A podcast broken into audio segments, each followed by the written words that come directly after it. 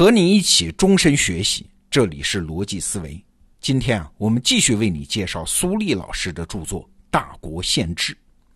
那昨天呢，我们是说到了中国古代的人才选拔问题，这当然就要提到科举。一百多年来，科举制是啥呀？是破鼓万人锤呀，被当成是压制中国文化创新的制度原因，是被反复批判的。即使有人做翻案文章说科举制也有正面意义，一般也只是说它促进了中国社会上下阶层的流动，有公平的一面等等。但是请注意啊，所有这些视角都是从我们今天的标准来判断古人的是非，都是从后往前看呀。很少有人像苏立老师在《大国宪制》这本书里是从前往后看，是从制度生成的过程来看科举制的价值。上一期节目我们就讲了，在中国这么大的超大规模的农耕国家，你要是想选拔人才，最大的难题不是君主的动机，他是不是求贤若渴，最大的难题在于信息的筛选嘛。三个问题：第一，你怎么知道人才在哪儿呢？第二，怎么在他们之间进行比较和衡量呢？怎么就知道这个人就比其他人更优秀呢？而且衡量的还要比较公平呢？第三，怎么核实和验证他是一个合格的官僚和政治人才呢？哎，科举制正是在那个时候的社会基础和技术条件下，创造性的解决了这三个问题。首先，我怎么知道国家怎么能分辨人才在哪儿？国家总不能到处派人去打听啊，去问呢？那总还是会有遗漏嘛。但是你想啊，科举制就做到了一个奇迹。就是国家不用再站出来主动去找人才，所有受过教育的人都会在文化意识的驱动下，在周边的社会压力下，自动站出来，走上被国家挑选的道路。有一点你应该知道啊，在科举制之前，你还能看到像陶渊明那样的隐士，还能喊出什么“不为五斗米折腰”这样的话。但是宋代以后呢，就是科举制成熟之后呢，隐士这个传统基本就断绝了。要不要参加科举，已经不是一个读书人个人的政治选择了。他会背负着家族的期待、光宗耀祖的责任、自己发展的需求，所有这些压力，把只要觉得自己还是个人才的人都送上了考场啊！那考试是不达目的誓不罢休的，这才有范进中举的故事嘛。举个例子啊，据说乾隆六十年这一年的会试，各省上报七十岁以上参加会试的人。有一百二十二个人，其中八十岁、九十岁以上实际参加会试，而且坚持把三场都考完的，你猜有多少人？有九十二个人呢！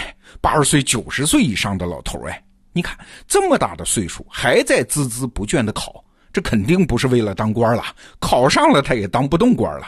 这是为啥？是为理想而战，为荣誉而战呢？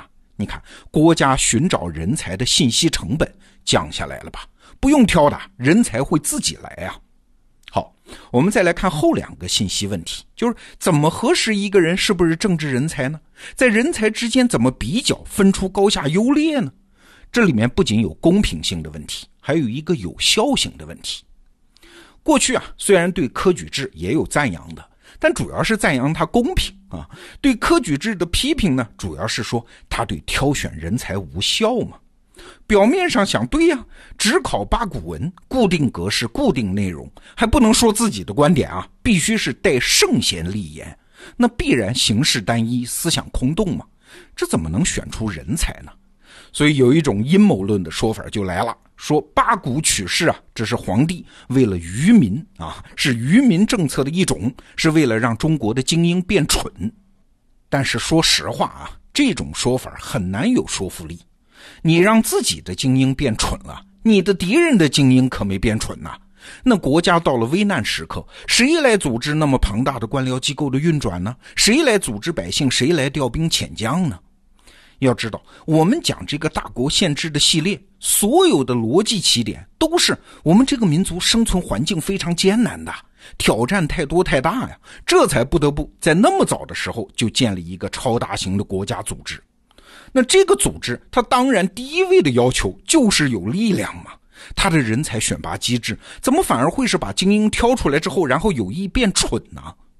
事实上也不是。你想，从王阳明到曾国藩到李鸿章，这些著名的政治家，那都是八股文科举制挑选出来的呀。好了，问题还是在这儿，为什么要考那种没有实质内容的八股文呢？这一点，有一次我和北大的何怀宏老师聊天，他有一个很精彩的回答。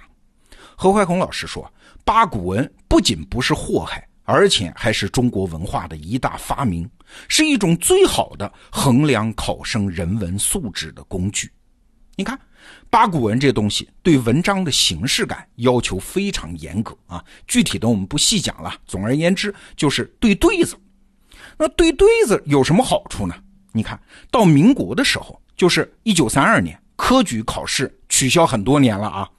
陈寅恪先生在清华大学招生的时候出题还是用的对对子呀，那个著名的考试题嘛，上联陈寅恪先生出的叫“孙行者”，就三个字啊，下联对啥呢？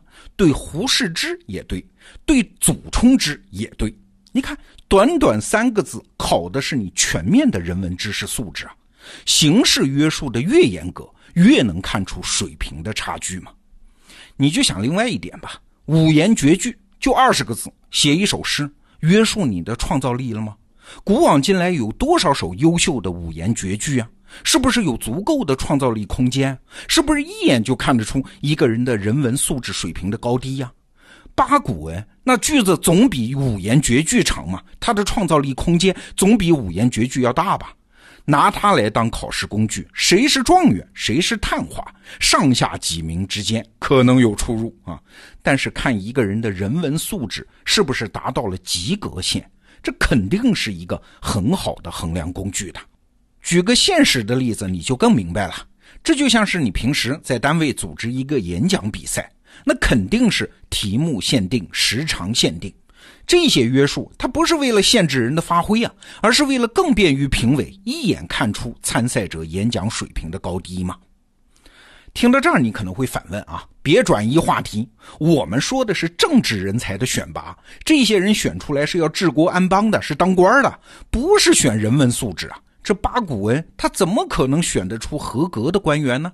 哎，关于这个问题有两个答案，第一。一个人的人文素质和他的行政能力虽然不是完全相关，但也不是完全无关哦。你想，一个人爱读书、会考试、对文字敏感，那整体而言，肯定比那些文字能力就是不行的人，在能力、智力各方面都会高一点嘛，心理素质会强一点嘛。在概率上，这个结论肯定是成立的。那苏立老师在《大国宪制》这本书里还提出第二个回答，那就更有意思了啊。能读书的人不见得能干事儿，嘿嘿，这一点啊，还真轮不到我们替古人操心。你看，我们古人早就知道那些典故。赵括会读兵书，但是长平一战葬送四十万赵国士兵，这些典故古人比我们熟的。知识和能力、言辞和行动之间不能划等号，古人肯定懂啊。那个时代的一个官员。动不动就牵涉到无数百姓的身家性命，有一个词儿叫灭门的知县嘛。那为国家挑选官员，这个政治责任太重了，容不得随便尝试的。所以啊，咱们不能光看科举制度，科举只是人才选拔的第一块敲门砖，它不是人才任用制度本身呐。科举制必须要和其他官员任用制度放在一起看，那才是一个完整的制度体系。所以，我们指责八股文的时候，就像今天我们指责一个钢琴老师，哎，你怎么能只挑那个孩子手指长的来当学生呢？这不是耽误很多音乐家吗？但是没办法呀，钢琴老师在孩子当中选，他除了这个，他还能看出什么呢？这里咱们只说一点啊，中国古代特别重视官员从底层开始，一层层的历练，逐步积累政治经验，最后才能出任重要的核心政治职位。也就是韩非子讲的“宰相必起于州部”。在明清两代，你就是科举考试考了个状元，别说你是状元，你要是真想马上就当官当行政主官，可以，但是必须从知县干起，从七品官干起啊。反而是像现在美国这样一个只当过参议员或者只做过商人的人，完全没有行政经验也可以当选总统，这事儿啊，你要问咱们的祖先怎么看？他们会觉得，哎，这太拿政治当儿戏了。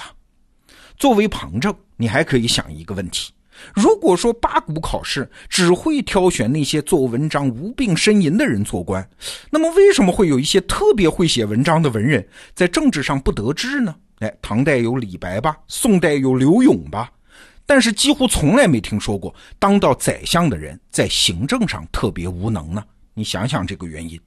对，咱们中国人花了几千年时间演化出来的一项制度，虽然它不是尽善尽美，但是它也绝不会像看上去那样漏洞百出嘛。它是为了解决特定问题，千锤百炼了上千年的最不坏的选择。好，苏丽老师的《大国宪制》这本书金牌版电子书在得到 APP 独家上架，您点击本期节目的文稿，或者是在首页找到电子书板块就可以购买。明天我们接着聊，明天见。